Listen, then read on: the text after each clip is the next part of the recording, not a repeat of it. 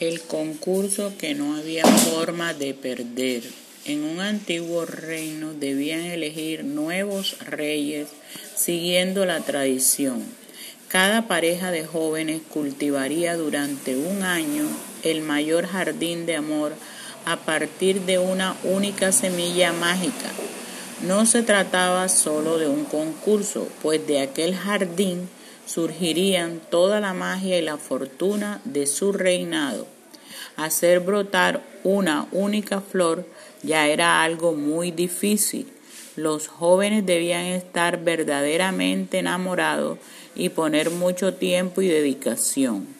Las flores de amor crecían rápido, pero también podían perderse en un descuido. Sin, embargo, en aquella ocasión, desde el primer momento, una pareja destacó por lo rápido que crecía su jardín y el aroma de sus mágicas flores inundó todo el valle. Milo y Nika, a pesar de ser unos sencillos granjeros, eran el orgullo de todos, guapos, alegres, trabajadores y muy enamorados. Nadie dudaba de que serían unos reyes excelentes, tanto que comenzaron a tratarlos como si ya lo fueran. Entonces Milo descubrió en los ojos de Nika que ese trato tan majestuoso no le gustaba nada.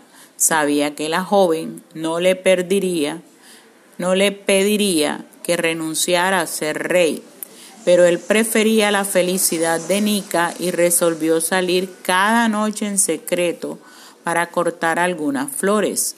Así reduciría el tamaño del jardín y terminarían perdiendo el concurso.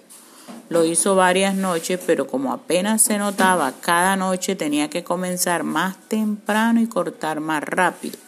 La noche antes de cumplirse el plazo, Milo salió temprano, decidido a cortar todas las flores, pero no pudo hacerlo. Cuando llevaba poco más de la mitad, descubrió que alguien más estaba cortando sus flores. Al acercarse, descubrió que era Nika quien llevaba días haciendo lo mismo, sabiendo que Milo sería más feliz con una vida más sencilla.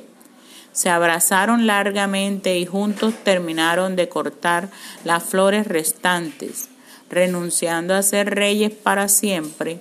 Con la última flor Milo adornó el pelo de Nika, casi amanecía, cuando agotados pero felices se quedaron dormidos, abrazados en medio de su deshecho jardín.